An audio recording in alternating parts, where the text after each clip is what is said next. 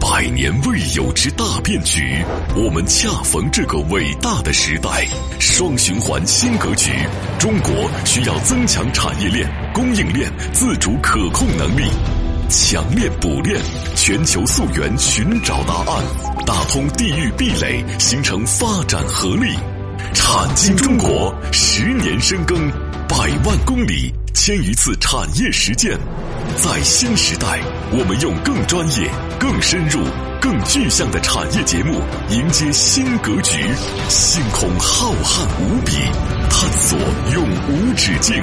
产经中国，一档永远充满好奇心的中国有声版《经济学人》。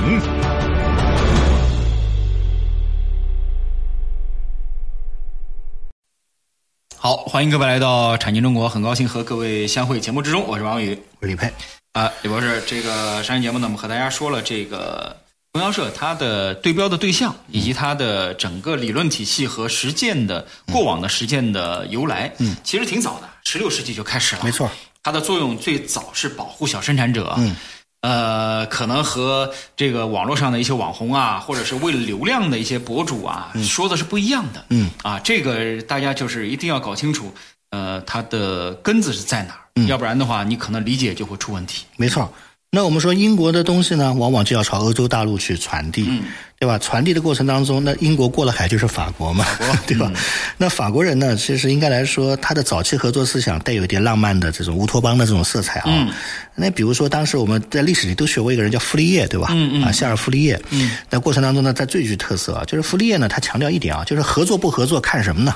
看农民生活的改善，嗯，那主张以农业基础成立共同生产与消费合作社组织。那这个话讲的已经和现在基本上是一样的了，差不多了对对不对？所以你要知道嘛，其实这个理论在一八五零年左右就成型了嗯开始在就成型了，你千万不要说是什么到时候怎么样啊，哎，所以呢，在这个过程当中呢，他们成立了一个叫做法郎吉的这个叫做呃这个叫工农合作的这个组织啊。嗯啊，所以呢，但是法国人的特点呢，叫做光说不练， 这什么意思呢？就是英 国呢，就是说他喜欢把它明确成法律，嗯对德国呢喜欢到村庄里干起来，对法国呢德国是光练不往说往是法国是停留在理论设计层面，他特别擅长顶层设计，但是他不怎么练，嗯，哎，所以呢，他在这个德系统理国论，嗯，啊，他就这个在。德国这个发扬光大了啊，嗯嗯嗯。那这德国呢，它还分城市和农村。他们认为城市手工业者是弱势群体，嗯，他们需要一种叫做城市信用合作社啊，这个主要是苏尔茨的，嗯，啊，第二个呢，在农村呢，他觉得农村有农村的这个这个不一样，农村信用合作社呢，对吧？主要是雷尔逊的。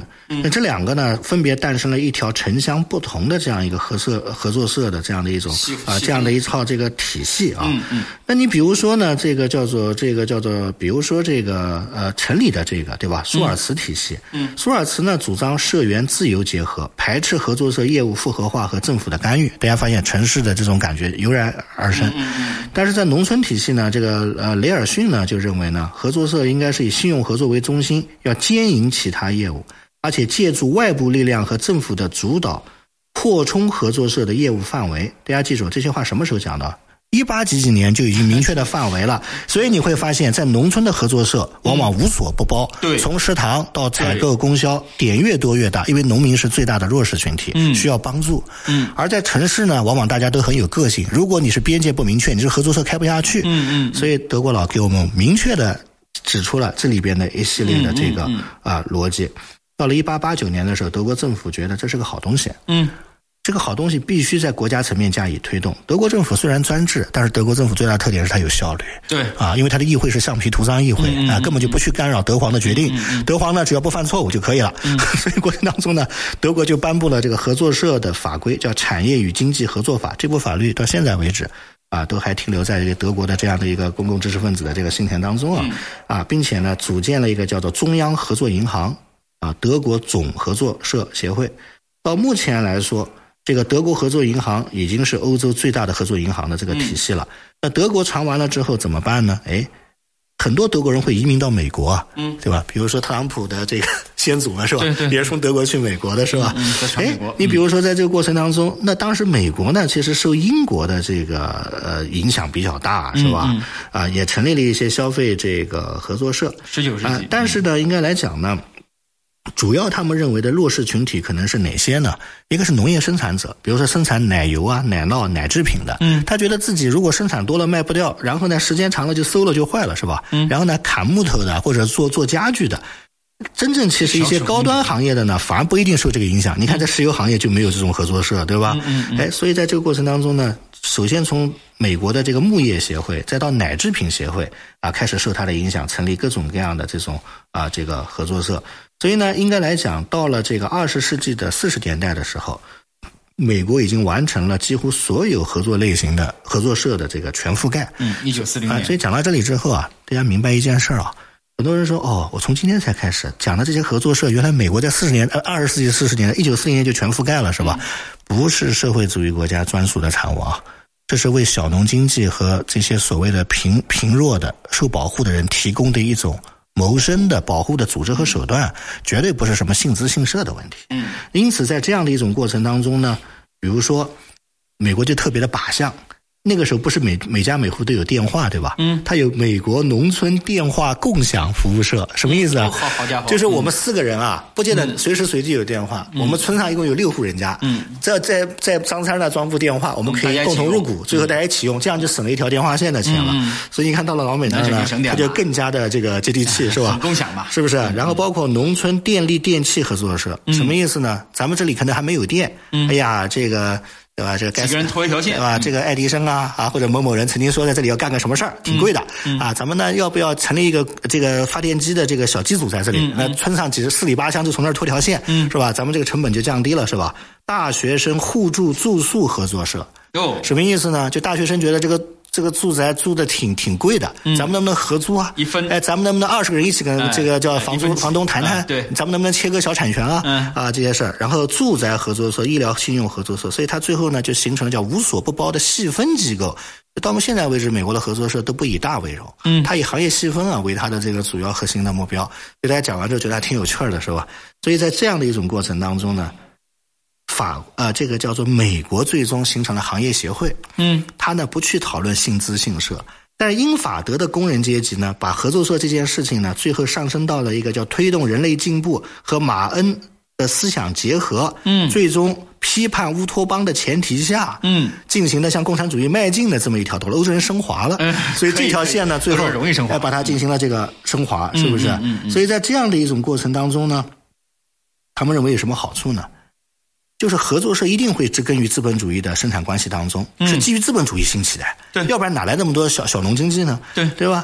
那但这个合作运动在一定程度上能动摇资本主义制度，因为资本，哦因为相当于我们俩联合之后，总归能削弱那个张三的那个资本家的实力吧？嗯，是不是？所以在这过程当中呢，叫既有历史的局限性，但是它也有向共产主义过渡的重要的现实意义。嗯，所以呢，马恩在某一次的交流当中听到了这句话，嗯他觉得哎呀，这个事儿好像可以跟我有点的意思东西有点关联，嗯进行了大量的工人调研和采访，嗯，最终通过这些事儿，最终写到了他的一些著作里，嗯资本论嗯最后这些著作呢又被列宁啊、被斯大林他们看到读了到，嗯嗯最后再来拿过，是这样一个过程，嗯啊，所以大家知道这是这样的一个就多读书嘛呃，全世界其实都不是一个割 裂的，对吧？对，所以在这样的一种过程当中呢，包括在《资本论》里边，哎，嗯提到了一些农农村公社的问题啊、批判啊、道路啊一九等等大问问题题，所以最终呢，列宁吸收了嗯马克思、恩格斯的这些合作的思想，把它并且结合付诸了实施苏联的实际的建设过程当中的实际，嗯啊，然后呢，在实践层面呢，进一步的进行了一些探索，嗯最终认为它可能是向社会主义过渡时期，对吧？的这个叫做一种不可避免的方式。对当时俄共里边的思潮是什么呢？认为合作社是不对的。嗯，他认为他们还是嗯上来就干共产主义，国有的合作社算什么？保留这么多小农、小生产者。列宁还得说服他们，嗯也挺为什么觉得这个过程当中，在转型的过程当中，还是给人家一些空间嘛？嗯嗯不是一步到位的嘛，其实这样一个逻辑，所以和你今天想的完全是反的。对啊，所以呢，在这样的一种过程当中，最后斯大林把这件事情发扬光大。嗯大家呢固然讲斯大林的时代，很多人讲到斯大林就是什么呢？白色恐怖的，哎呀，今天枪毙了多少人，明天弃卡干什么？可是，在那个年代。斯大林时代的资本主义制度的整个的，包括它保留的这个合作制度这一块嗯，它是相当的完善的，对而且它是比较灵活的，只要富国强兵的都行的，嗯，呃，只是后来赫鲁晓夫上台以后啊，把这些东西呢重新又收紧了，嗯，啊，然后呢，到了勃列日涅夫时代又放松了，勃列日涅夫那个时代大家懂得苏联是很腐败的，对吧？嗯对到了这个戈尔巴乔夫的时代呢，发现想改革了已经没货了，是吧对？对所以他们其实是这样一脉相承啊。所以在过程当中呢，应该来讲，这就是合作社的前世今生。我们今天讲到这里，大家应该把它的理论基础讲清楚了。所以强调一点啊，以后讲供销社，记住加“合作”两个字。嗯，供销合作社。嗯，供销仅仅是它的职能，而它的本质是什么？是合作哎。对，你不要忘了，在基层有八十万个网点，有几千万的人啊参与其中，他们都是这个行业的创造者。对啊，不要去动动不动讲什么这是一个什么庞大的官僚机构，这些话讲了有什么意义呢？对不对？你想想看，他有八十万个网点，有几千万的人要往里合作，对人家有几万个公务员的编制，怎么了？这很正常的一件事情，对不对？大家可能看过而且英国的里面这有无数个个机会呃士大臣，对吧？人嗯家可能一个秘书都有几百个，是吧？过程啊，所以大家不用去整天戴着帽子去构思这些问很题多人啊。嗯其实对于这个世界理解并不深刻，城市几乎是没有什么太大机会哎，。所以呢，在这个里边呢，我们今天讲完这个逻辑之后呢，希望有一点就是强调一点，就回到今天课个主题，嗯，供销合作社啊，供销是职能，合作是本质。对如果不谈合作，光讲供销，那就和你理解的社区团购啊差不多了。差不多了但是如果加上合作这两个字，你会发现它是基层组织的一个充分的细胞。同时，它也是千千万万劳动者的联盟，它根本就不是你想的那么简单的样子啊！供销只是行为，对啊，合作才是根本，没错才是基本盘。 所以呢，我在想，就是以后可能搞清楚嗯如果讲全称啊，可能会更好一些，对吧对？嗯啊，这是我们的前期的这样一个内容啊。好，这个说一下节目的两个播出平台啊，您现在正在收听的这个《产经中国》呢，是在喜马拉雅平台播出，嗯啊，产业的产经济的经产经中国，欢迎大家找到节目下载收听。嗯，那么。还有视频节目呢，是在视频号上的《有声经济学人》播出啊，大家呢可以到视频号上找到《有声经济学人》啊，关注点赞，啊，也欢迎大家呢观看每周一晚间八点的直播啊，每周一晚呃固定的这么一个直播，嗯，好，我是王宇，我是李佩，片花之后，欢迎各位继续来到产经中国，咱们待会儿见。一会儿见。他们深度参与百个产业规划，每月飞行两万公里实地调研，深度洞悉中国区域产业现状，全球化视野发现产业发展热点。产经中国以高质量发展为魂，科技创新产业为骨，详实数据为血肉，发掘产业发展内在规律。产经中国与趋势同行。好，啊片花之后呢，欢迎各位继续来到产经中国，我是王宇。我是李佩，哎，我是刚才我们说到了，其实这个供销社的它的这套理论体系的发展，包括在现实生活中的实践是非常之久远的。没错。从英国传到法国，法国传到德国，德嗯国还分两条线路：城市里边的如何合作，农村的如何合作。对，然后再由这个马克思和恩格斯写进了《资本嗯论》，然后列宁看到了在苏联进行实践，然后一条线走过来，再到中国来。没错哎呀，其实真的是不是一天的事儿。呃，所以但是讲强调一点，就是最后呢，其实在美国变成了专业协会，嗯专业协在会嗯德国呢变成了一种叫做工人的一种运动，对或者是城乡之间二元化的一个有差异性的组织架构。对但是我们苏联这一条更多的是参考了德国这条线，对对啊，因为其实德国人是共产主义的最初设设计者，对吧？这个这个这讲本质是一家啊，吧？对对对好，那在这个过程当中呢，我们下面聊聊中国的话题嗯啊，就是它什么时候传到中国去的，是吧？其实呢，中国是传统的小农经济，这一点其实毋庸置疑啊。嗯是的，由于小农经济的地方，它应该就有合作啊？为什么呢？因为要不然的话，你抵御风险的能力啊，你太差了，对嗯吧？那在这个过程当中呢，苏联曾经走过弯路，你比如说集体农庄。集体农庄在成立的时候，苏联的农业产值不光没有上升，是下降的，因为它的这个生产资料公有带来了农民大量的破坏什么土破坏生产资料，啊，什么破坏拖拉机，什么什么什么把牛给宰了杀了，什么经常莫名其妙的东西就丢了。在那个年代，斯大林太心急了，所以斯大林后来又慢慢又放了一些，认为应该有一些这个小农的成分，这块我们就暂且不表。那在中国是怎么萌芽的呢？应该提到了，就复旦大学啊，经常诞生各种各样思想思潮萌芽的这个大师啊。啊，一九一四年有一个人在复旦大学教书，这个人叫薛先周啊，大家记住这个人。这个人就是中国最早的把国外的合作思想带到中国来的人啊。大家说一下，其实蛮晚的啦。嗯其实，在德国一八几几年就成型了，但是，一九二零年我们基本上才开始研究这样一件事情。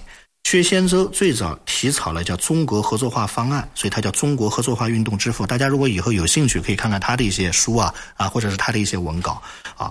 孙中山呢，对他也特别的这个也也特别的支持啊。一九二零年的时候，孙中山呢发表了一篇著名的这个叫做法案，叫《地方自治开始施行法》。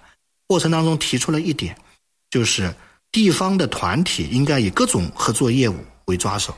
农业合作、工业合作、交易合作、银行合作、保险合作，叫五大合作，来推动孙中山的这样的一种叫地方自治的这样的一种行为。嗯，所以国父说了这个东西之后呢，三四年的时候，南京国民政府，因为一九三零年到三七年期间啊，是南京国民政府相对就是有时间去管经济的时代，对吧？嗯嗯。那个年代总体而言还管一些经济，所以南京国民政府呢颁布了一个叫合作社法，所以中国最早的合作社法。是一九三四年南京国民政府这个颁布的、嗯，他们主要的目的是什么呢？就是一句话，他们也看到了，在中国农村有各种各样的运动，就是要开始进行乡村建设运动。嗯，乡村建设运动就是基于这个合作社法，在中国大地上二三十年代进行农业合作的这样的一种开始。嗯，这个过程当中呢，有一个人又参与到了这些运动的过程当中，这个人呢特别的敏感，叫蔡和森。嗯，大家可能知道这个人。嗯，蔡和森呢。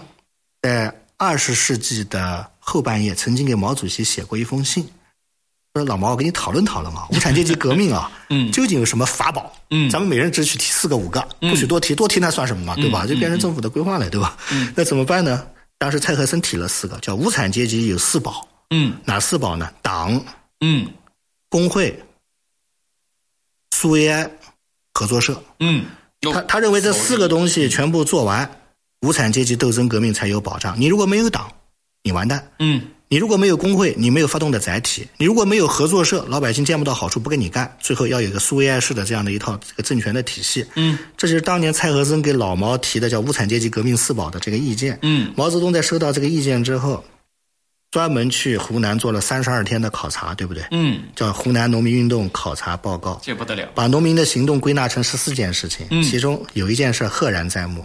要创办农民合作社运动，我这么讲基本上把它讲清楚了。嗯，因为再往下讲啊，就要到了这个后面建国了，对吧？嗯嗯。所以呢，后续这些事儿是对的，但是在延安无暇顾及。解放战争的时候呢，可能也不可能系统性的成立，一直到一九五零年，我们的合作社成立了。这条线从一六几几年英国人提出来，再到我们这边接受，花了整整大概三百年左右的这个时间，对吧？啊啊三百五十年，三百多年，人类都在探讨一个叫做。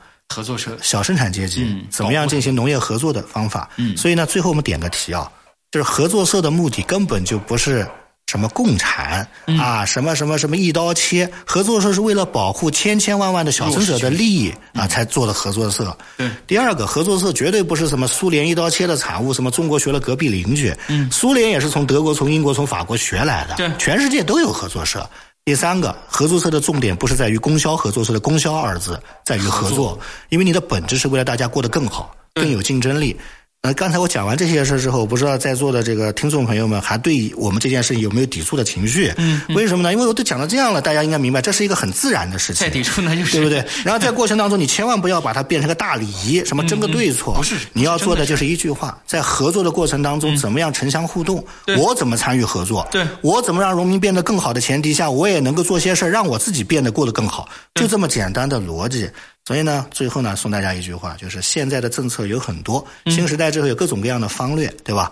如果你自己看不懂的，你觉得这是错的，或者是你觉得这就是给他戴个帽子的，那你就犯了一个最大的经验主义的这个错误。嗯。而新时代我们要做的是共襄盛举，成为一个命运的共同体。对。在各行各业呢，寻找我们大家都能够去精进的机会，这可能才是我们的这个一个初衷啊，也是我们节目的这样的一个初衷，是吧？所以呢，我们花了这么长的时间，其实解决了一嗯个问题，是一个道统的问题，是吧？道统问题解决完了之后呢，从下期节目开始，我们就开始讲一些具体的，是吧？啊，一些这样的一些问题了。哎。好啊，那过程当中呢，嗯、我们下期节目再见啊！嗯、好、嗯，这个我们也不是说经验主义不好，但是问题是一个人的经验是很有限的，你不可能说是把眼光，呃，从你的个人的这样的短短几十年里边去放眼这个世界的呃几百年，嗯，这样的。如果你拉长来看，很多问题其实它是有答案的。嗯，好，时间关系，今天咱们就先说到这儿。非常感谢各位的收听。最后说一下节目的两个播出平台，音频节目呢在喜马拉雅平台播出，《产经中国》产业的产，经济的经，产经中国下载收啊，欢迎大家下载收听。那么视频呢，在视频号上有声经济学人啊，也欢迎大家呢搜索关注、点赞、收看。